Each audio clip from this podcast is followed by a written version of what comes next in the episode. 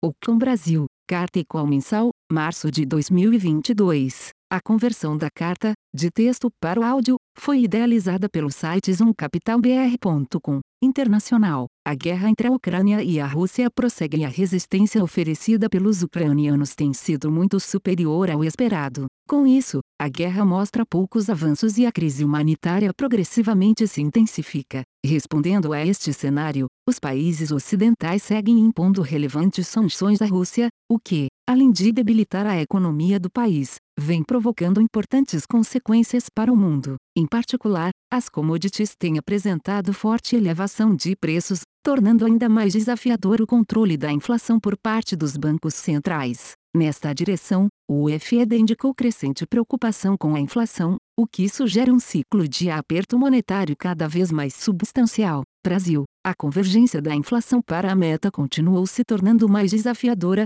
dadas as repercussões dos eventos acima. Ainda assim, o Copom sinalizou, em sua comunicação recente, que planeja elevar a taxa Selic apenas mais uma vez, com um movimento de 100 bps em maio. Na visão do BC, com este movimento, a Selic já atingiria um patamar compatível com a convergência do IPCA para a meta em 2023. Entretanto, o mercado não tem a mesma leitura. De fato, as previsões de mercado para o IPCA continuaram a subir na pesquisa Focus, estando acima de todas as metas estabelecidas pelo CMN, mesmo considerando um cenário de Selic superior ao utilizado pelo Copom. Embora a comunicação do BSC admita a possibilidade de uma elevação adicional em junho, a assertividade da comunicação indica uma pausa a partir do terceiro trimestre como cenário base provavelmente aguardando a definição de políticas econômicas após a eleição de outubro. Juros e câmbio. A conjuntura internacional segue evoluindo na direção de um mundo mais inflacionário à frente. Observamos,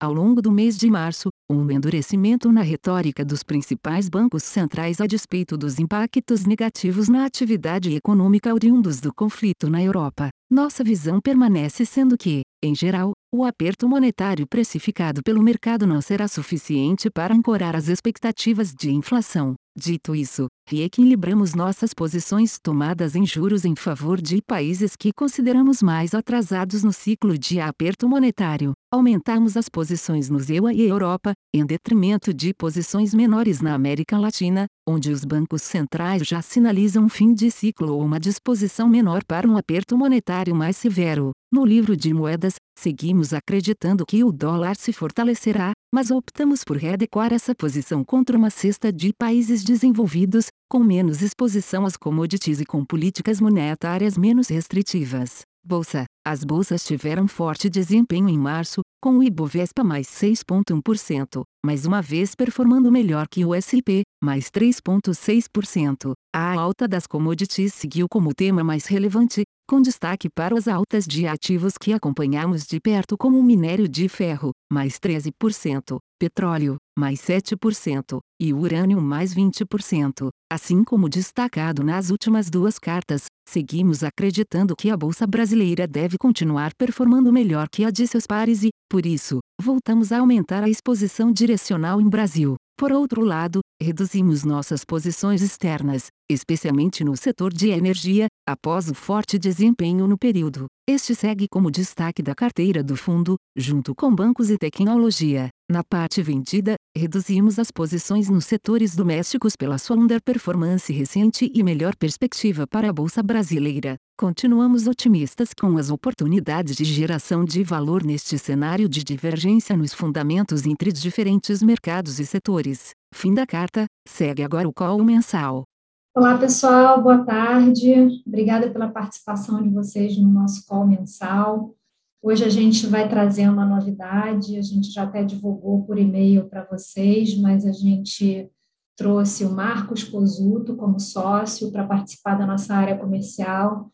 Então, é mais uma pessoa aí que vocês vão poder contar, é, qualquer demanda, qualquer coisa, podem acionar ele. A gente divulgou tanto o telefone celular quanto o e-mail. O Marcos é uma pessoa que já tem bastante experiência no mercado, já trabalhou com a gente, era da Plural, então a gente interagia muito, ele conhece muito bem os produtos. Uh, então, assim, vai ser uma adição muito importante para a gente. Eu até vou passar a palavra para ele contar um pouquinho e depois a gente segue o nosso call normalmente. Obrigada a todos. Isabel, obrigado, boa tarde. É, boa, boa, tarde a todos os clientes né, que estão aqui com a gente. Queria agradecer a presença de vocês no nosso call mensal. É, alguns, como a Isabel disse, eu já devo ter estado né, durante todo esse percurso, é, outros não, e eu terei o prazer de conhecer daqui para frente. É, e para os que não me conhecem, fazer uma apresentação bastante rápida aqui para vocês. Eu estou no mercado desde 2007, tá? Então, sempre no mercado de asset.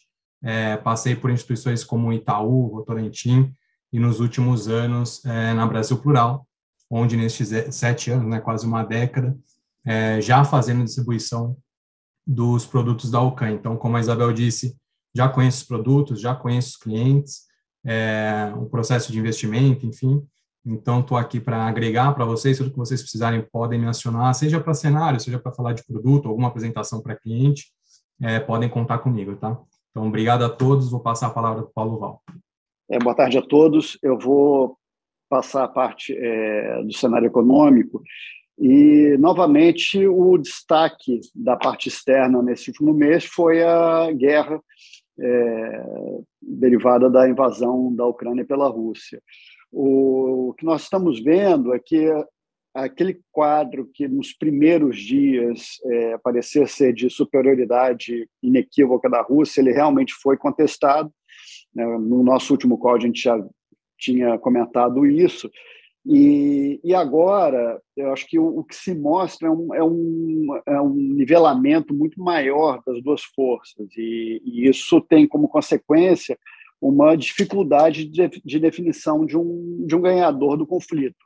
É, a Ucrânia tem conseguido uma resistência muito mais forte do que do que esperado no primeiro momento e lógico que isso também auxiliado pela pelo Ocidente ter ajudado com armamentos a, o, o país, mas o, o fato é que isso é, torna é, a, a, a situação é, mais, menos previsível.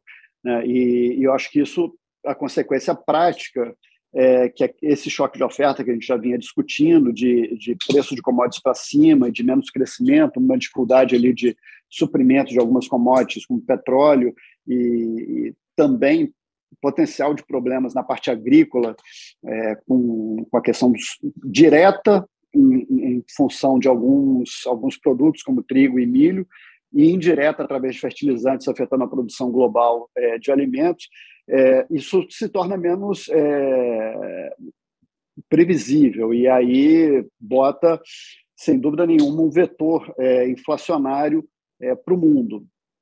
Tradicionalmente esse tipo de, de choque é, ele seria acomodado pelos bancos centrais ele, os bancos centrais globais combateriam o efeito secundário. Só que esse choque ele chega num momento muito particular da economia é, global é, de um momento que as economias normalmente estão muito aquecidas. Hoje a gente teve, por exemplo, dado de desemprego é, americano e, e, uma coisa que salta aos olhos é como a taxa de desemprego está baixa. Nesse tipo de, de momento, qualquer choque inflacionário relevante que você tenha tem um potencial de contaminar salários é, e gerar uma perpetuação maior dessas pressões. Então, é, esse caldo de cultura ele é muito complicado para os bancos centrais. O, o, Fed ele já tem indicado uma preocupação crescente com, com a inflação. É, na última reunião, a, a, guerra tinha sido tinha começado é, há poucos dias, então havia uma incerteza muito grande, mas eu acho que a evolução é, desde então é, é muito clara e, e aí a chance de, em algum momento, a gente ter, é, de, de, ter, na verdade, um crescimento da discussão de uma aceleração de passo, alguma coisa é, é, aí na próxima reunião, uma aceleração para 50 pontos, ela fica muito, muito presente.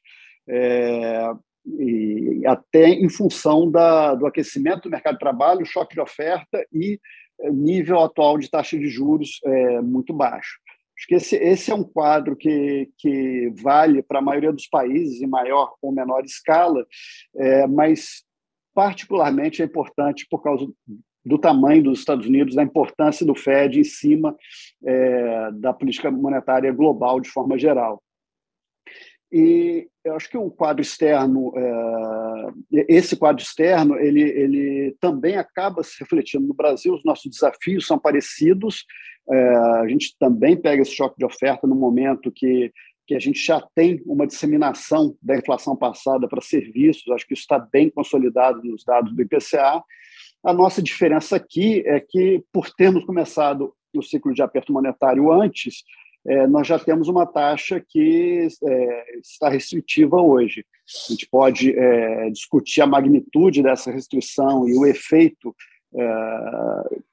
é, que essa, essa taxa vai ter na inflação nesse ano, no próximo ano, no ano seguinte, mas o fato é que é, é bastante consensual que a gente já está entrando numa taxa restritiva. Eu acho que até em função disso, é, na última reunião do Banco Central, ele sinalizou de uma forma muito clara que o cenário base dele, o plano de voo, é dar mais 100 pontos na reunião é, que vem, na reunião de maio, e encerrar o ciclo.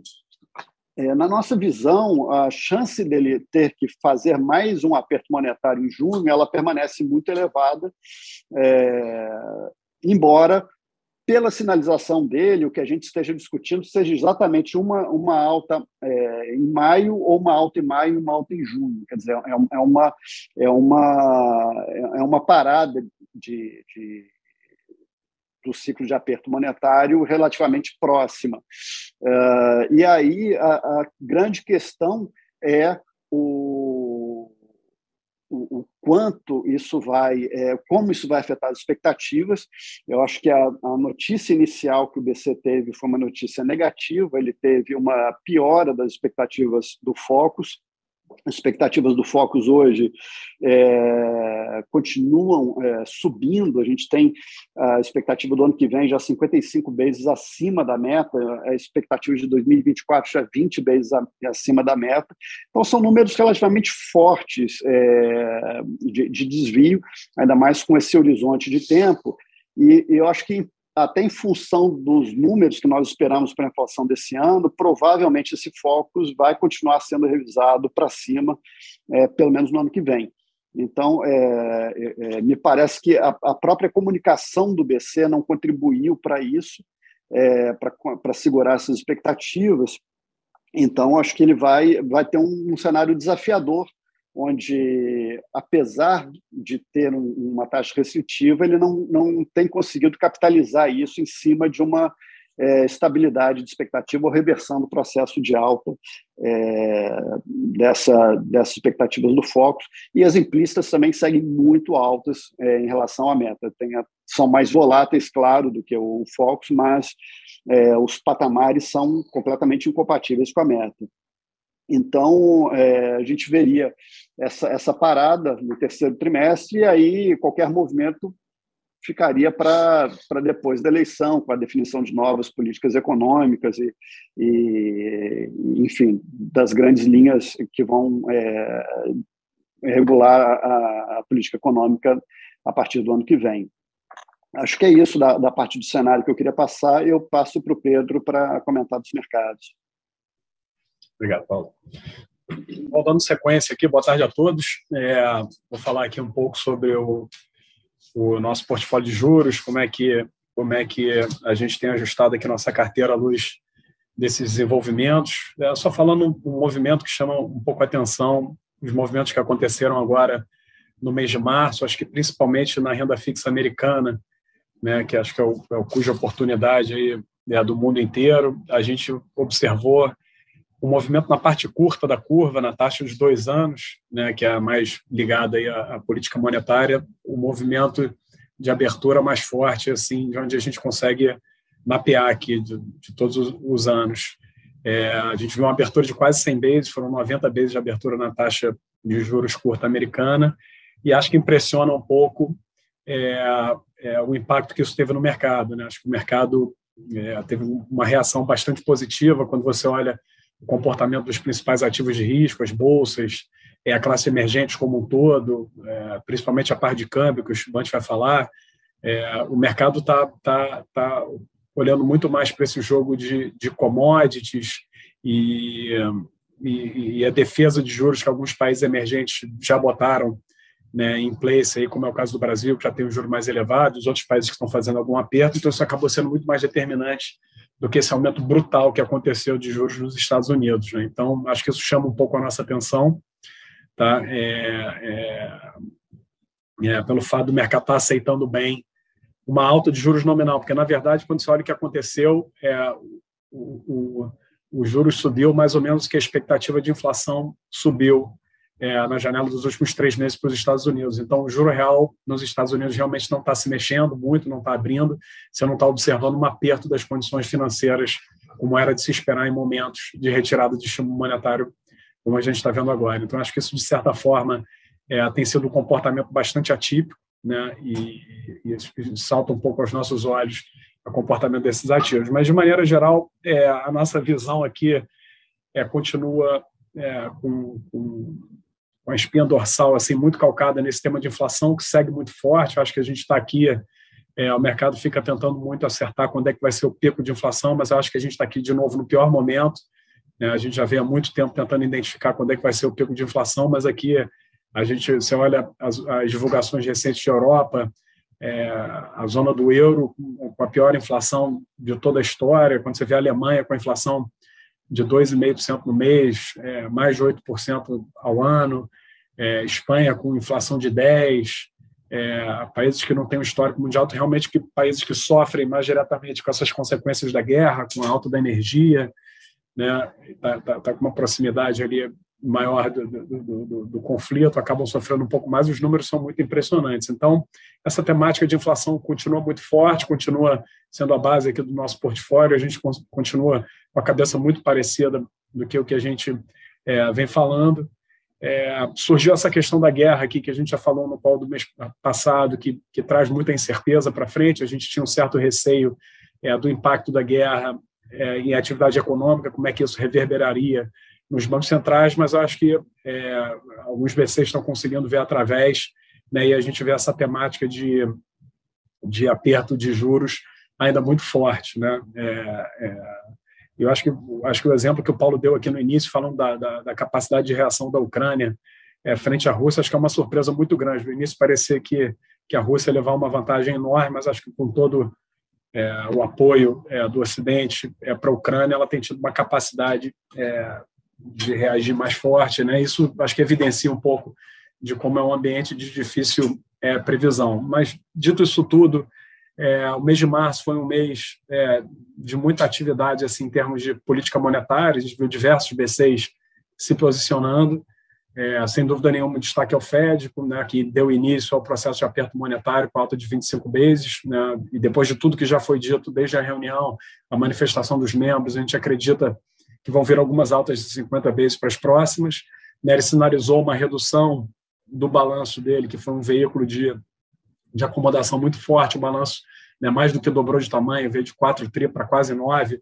Né, ele sinalizou o início da redução do tamanho do balanço, provavelmente na próxima reunião. Então, o Fed deu início a essa etapa muito importante de retirada de estímulos, é, uma comunicação mais dura, ainda não é, ainda não dura o suficiente a ponto de sinalizar para o mercado que ele quer de maneira mais forte um aumento do juro real. Né? A gente viu também o Banco Central Europeu no início do mês de março também se posicionando de maneira mais forte, dando um certo uma certa relativizada nos efeitos é, da guerra, né? É, dando um enfoque maior na parte de inflação, né? acelerou o taper lá, a redução do, da expansão do balanço, sinalizando o fim do que é talvez para o terceiro tri, pavimentando o caminho é, para alta de juros é, até o final do ano. Foi um grande avanço também. É, na linha um pouco mais dóvil, eu citaria o Banco Central da Inglaterra, é, que tá, acaba gerando um pouco mais de ruído. Na reunião anterior a essa que teve em março, foi onde ele iniciou o processo de aperto monetário com uma alta de 25 vezes, tinha havido descenso para 50 vezes, agora nessa última o descenso foi para manutenção. Então, é um Banco Central que se apresentou um pouco de maneira um pouco mais dócil, até tendo impactos é, na moeda. Né? No mundo desenvolvido, acho que esses foram os principais.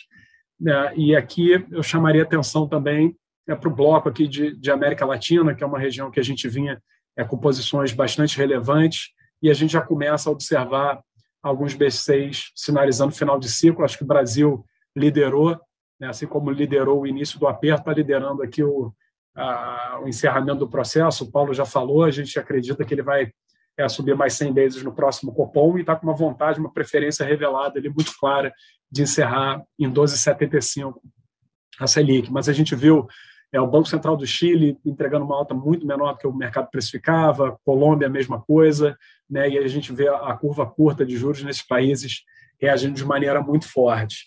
É o ponto aqui que a gente quer fazer é o seguinte, na verdade, é, é, como a gente escreveu na carta, a gente já identifica os bancos centrais menos propensos a acelerar, apertar o juro muito além de onde a gente está vendo aqui. Uns a gente entende, outros não. É, acho que, que o Banco Central aqui do Brasil está certo em, é, é, em parar um pouco para observar. Tem uma questão de eleição que acaba sendo um fator preponderante ali na tomada de decisão, mas ele já, com a próxima alta de 100 vezes, ele vai entregar um ciclo de aperto de mais de 10%, né, um movimento muito relevante. A comunicação talvez tenha sido um pouco ruidosa, essa questão de é, de comentar o comportamento do petróleo, de criar um modelo alternativo que é mais provável do que o cenário de referência e usar ele como é, pilar para tomar decisão, talvez tenha sido um pouco ruidoso, mas o tamanho do processo foi bastante forte. Então, é, eu acho que o Banco Central parar para olhar é difícil você criticar o Banco Central do Chile também, que trouxe o juro né, de perto de zero para 7%, um movimento muito forte. Então, a gente começa a identificar alguns, alguns B6 né, se aproximando do final de ciclo e, e, e, qual o impacto que isso tem aqui na nossa carteira. A gente que é, anteriormente, há muitos meses, vinha com uma carteira é, bastante diversificada, bem espalhada geograficamente, a gente tem, tem que ser um pouco mais seletivo aqui agora, né, por conta do momento de ciclo que cada Banco Central está tá passando. Então, a gente acha que os Estados Unidos ainda continua bastante atrasado, então a gente aumentou as posições nos Estados Unidos, voltamos a ter posição no leste europeu, na Polônia, que inclusive hoje veio com uma divulgação muito forte de inflação né, o, o, índice de preço ao consumidor rodando perto de 11% no ano, um número muito alto. Então, a gente voltou a ter posições maiores nos Estados Unidos, Europa. Estados Unidos a gente fez antes do, da reunião do, do FONC, inclusive. É, e posições menores aqui nesse bloco de América Latina, né, que a gente, é, é, com o Banco Central parando de subir o juro, o apelo a posições tomadas em juros acaba ficando um pouco menor, né, apesar da gente ainda acreditar que o Brasil é, tem uma curva de juros é, relativamente otimista. Né? O mercado precifica a Selic chegando é, perto desses 13% agora e, e já tem um ciclo de queda muito relevante para frente, né, de aproximadamente 300 vezes. A gente é, não sabe qual vai ser o próximo movimento do Banco Central depois é, dessa pausa que ele vai fazer. É, a gente tem até uma certa dificuldade de achar que esse ciclo vai ser de queda. Acho que muito provavelmente depois das eleições né, depois que tiver um conhecimento do plano de governo do próximo governo, talvez o Banco Central tenha que voltar aqui a fazer um ciclo de alta e esses prêmios na curva de queda talvez tenham que ser revistos. Acho que né, um pensamento parecido a gente faz um pouco para a precificação nos Estados Unidos, o momento que a economia americana se encontra chama muita atenção, né, a taxa de desemprego de 3,6 que o Paulo falou, gerando uma quantidade de emprego formal muito forte, realmente é uma economia que está dando muitos sinais de overheating, inflação muito preocupante, uma espiral para salários né, que chamam muito a atenção, e o mercado com, uma, com um juro terminal é, perto de 3%. Obviamente, não dá para a gente comparar os Estados Unidos com o Brasil, mas eu acho que a conjuntura global que a gente está vivendo é muito sem precedentes. Né? É um momento que acho que o mercado está olhando muito com o framework de, dos últimos 15, 20 anos, e eu lembraria aqui um pouco é, é, a postura que a gente teve quando o Brasil começou o ciclo de aperto monetário há, há mais de um ano atrás, né, levantando a Selic de 2%, o grande consenso do mercado, ah, o aperto vai ser de 200 vezes, 300 vezes, eu me lembro da gente já falando que não dava para descartar uma Selic de dois dígitos, e a época era um, era um call completamente fora de, de consenso, e acho que a história dos Estados Unidos hoje, de novo, é, o mercado está olhando com uma cabeça muito parecida do que foi a experiência recente, né, a gente é, não acha que esse juro terminal de 3% nos Estados Unidos vai ser suficiente para convergir a inflação para meta. Os Estados Unidos teve uma inflação de 7 no ano passado, deve rodar perto de 6 esse ano, né? a meta é em 2. Né? Você está vendo salários muito fortes, mercado de trabalho muito apertado, é, a, a, fotografia da economia é extremamente favorável, né? com todas as questões de, de restrição de oferta, o movimento anti-globalização, enfim, todo o movimento estrutural mais inflacionário, a gente não acredita que esse juro de 3% resolve, então, eventualmente, o mercado vai ter que precificar um juro terminal muito acima do que o que a gente está vendo agora. Acho que é, esses argumentos aí justificam um pouco essa reponderação, esse, esse rebalanceamento que a gente fez no nosso portfólio. Tá? É, é, acho que esse é o recado principal. Né? Continua essa dinâmica de inflação muito alta, está difícil de ver quando vai ser o pior momento. Os bancos centrais, aos poucos, se adequando. Né? É, é a gente aumentando posições em países então que a gente considera atrasados no ciclo de retirada de estímulo e aliviando um pouco as posições dos países onde o ciclo de alta de juros, pelo menos momentaneamente, está chegando ao fim. Acho que é isso. É, vou passar para o Chibante aqui para falar do mercado de moedas. É, obrigado, Pedro. Boa tarde a todos. É, acho que assim o mês de março acabou sendo um mês é, onde você teve uma divergência, é, acho que é, bastante clara aí para as moedas. Você teve de um lado né, o dólar mais forte contra algumas moedas específicas de G10 e por outro lado o dólar acabou ficando mais fraco, né, meio que indiscriminadamente contra é, as moedas de commodities, né, sendo emergente ou não. Então, acho que o caso do real né, bastante é, é, emblemático, mas também teve o dólar australiano, é, o rand sul-africano, o dólar da Nova Zelândia, enfim, com, com movimentações, aí, apreciações é, bastante expressivas também. É, eu acho que, assim, à luz do que já foi dito aí, né, a nossa, a nossa tese principal ainda segue né, sendo essa essa visão aí de a ser perseguida aí de, de nessa né, preocupação maior com, com inflação, né, de acho que de uma maneira generalizada. É, e o grande desafio é como é que a gente explora isso, né, como é que isso é, é, é, é se explora essa parte no, na, na, parte de moedas. eu acho que assim o você tem essa, essa questão que já foi comentada aí pelo Paulo e pelo Pedro, né, acho que esse conflito aí né, da, da, Rússia com a Ucrânia acabou se estendendo muito mais do que a gente imaginava, né, do que o mercado imaginava. Então, acho que são as extensões aí, é, os impactos inflacionários com muito mais é, duração, né, mais duradouros aí do que a gente é, podia imaginar. Então, quase que um choque em cima de um outro choque.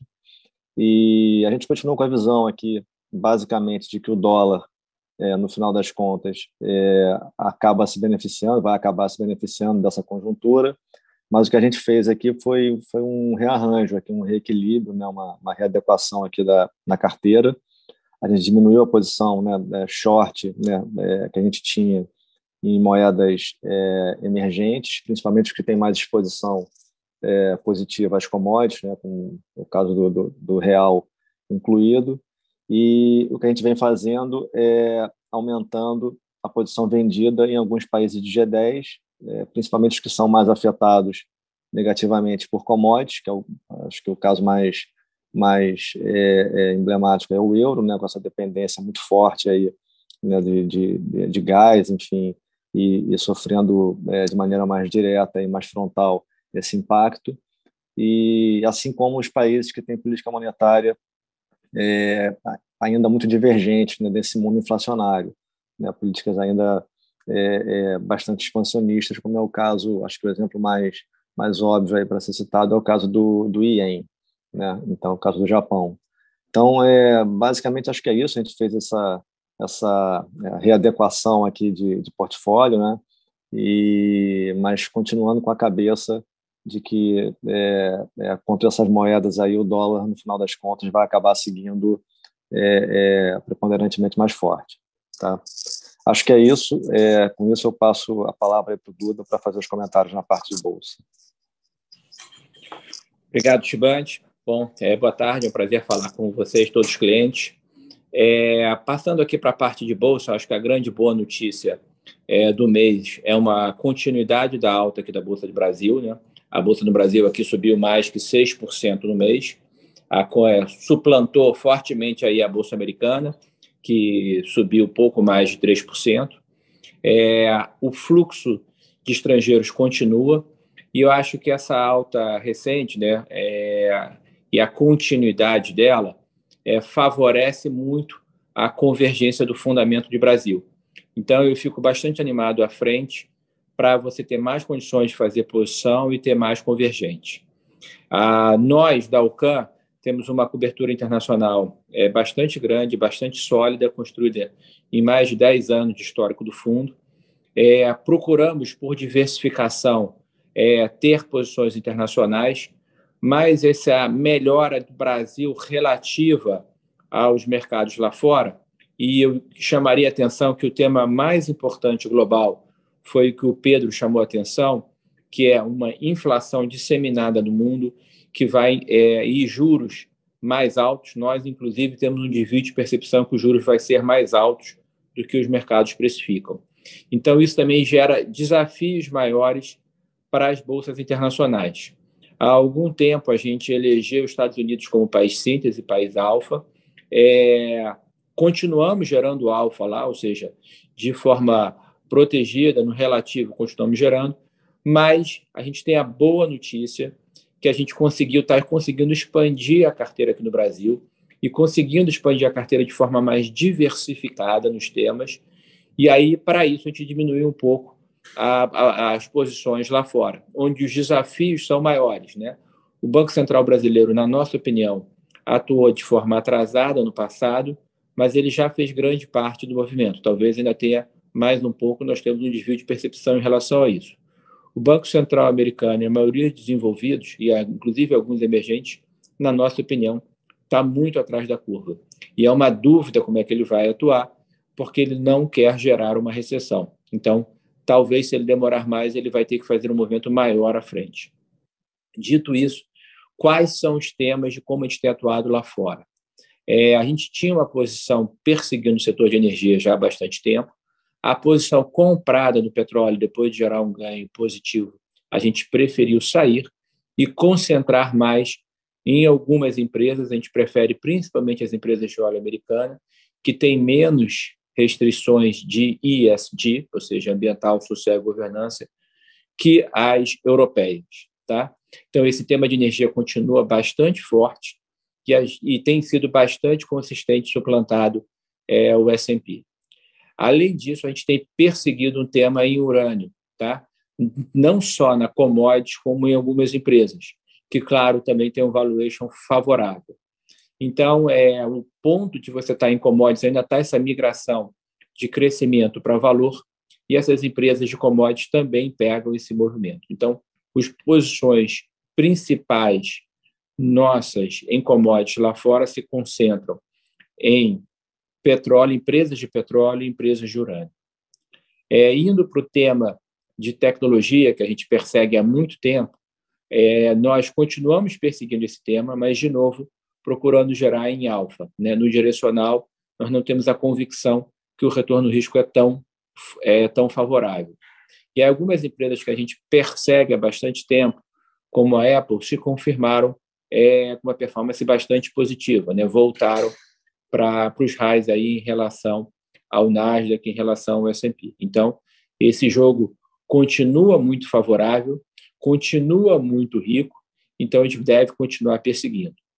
Nós diminuímos as posições é, no setor financeiro nos Estados Unidos, essas posições se beneficiam principalmente de uma alta de juros, principalmente os bancos de varejo americanos, porque vimos melhores oportunidades no Brasil aonde o setor de bancos, que tem vantagens comparativas de tecnologia em termos globais e também é, se beneficiam já desses juros altos e são acostumados a navegar nesse ambiente de juros altos, é, na nossa opinião, se tornaram mais atrativos. Então, é, é a típica comentário que eu fiz anteriormente, como o Brasil, na nossa opinião, se destaca e com a presença de fluxo, com valorização do câmbio, como isso é, chama a atenção para a gente que pode ter um movimento de convergência. Tá? É, vindo para o Brasil, os temas são os mesmos lá de fora. É, primeiro, o movimento de commodities. Nós já continuamos acreditando que eles vão se sustentar a preços mais altos por mais tempo do que o mercado imagina. É, dada a, o movimento do câmbio no Brasil, nós corretamente é, temos é, carregado essas posições em dólar, ou seja, se nós gostamos de energia, por exemplo, de uma Petrobras, se nós gostamos de uma Vale, a gente tem essa posição também comprado no real e vendido no, no dólar para o montante dessa posição. Essa, essa, essa posição conjugada de compra de empresas de commodities no Brasil, vendido no câmbio, tem sido tem dado resultados positivos também e é absolutamente consistente com o fundamento. Tá? No tema de energia, além de Petrobras, que eu já citei, que nós acreditamos com bastante valor, um dividendo bastante alto, mas uma esquizofrenia enorme existe sobre a discussão do preço, já que os preços subiram bastante e a inflação está bastante alta no Brasil. Então, dado isso, a gente não concentra toda essa posição em Petrobras, apesar de ela ser bastante dominante, e a gente também diversifica, a gente gosta, por exemplo, de PetroRio, também que é bastante líquida e tem um crescimento de produção bastante alto. Tá? Do campo de, de mineração e siderurgia, a gente tem concentrado mais em Vale e Gerdau já há bastante tempo, é, são extremamente líquidas, têm opcionalidade dos mercados externos é, e também se beneficiam do fluxo por serem extremamente líquidas. É interessante que nós também começamos a aumentar um pouco algumas posições segunda linha, mas por gestão de risco, limitado no tamanho pela questão da liquidez. É, o Pedro comentou novamente o cenário macro, o cenário está é, é, tá gerando uma volatilidade muito grande, e eu acho que uma das vantagens comparativas que o Ocan tem é que se manter extremamente líquido, a gente quer manter isso. Ou seja, os cenários não são triviais à frente e a gente quer sempre ter a capacidade de adaptar rapidamente o portfólio. Tá? Além disso, na parte de agrícola, né, a gente gosta também bastante, por exemplo, de JBS, que é a posição que a gente persegue há bastante tempo. Também, lembrando, carregando essa posição é em dólar, como se nós carregássemos um ADR aqui no Brasil só para citar alguns exemplos do que a gente persegue em commodities aqui no Brasil.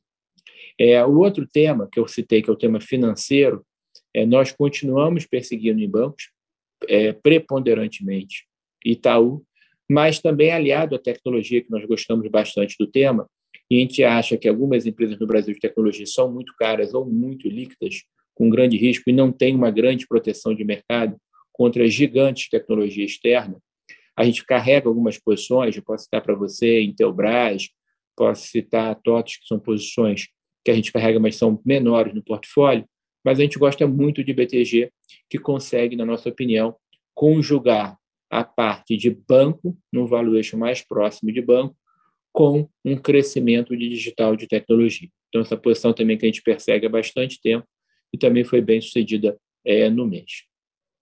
É, outros temas claro, individuais em alguns setores. Tem posições, por exemplo, que temos de equatorial, que temos há bastante tempo, algumas posições de consumo, como movida, temos há bastante tempo. Eu só queria chamar a atenção que também está tendo um movimento algo indiscriminado em alguns papéis de consumo, e é o, o cenário macro brasileiro ainda é desafiador. E algumas empresas de consumo, na nossa opinião, vão passar por momentos difíceis. Então, nós sempre atuamos do ponto de vista do fundamento. É, nós não estamos vendidos, como já tivemos no passado em algumas dessas empresas.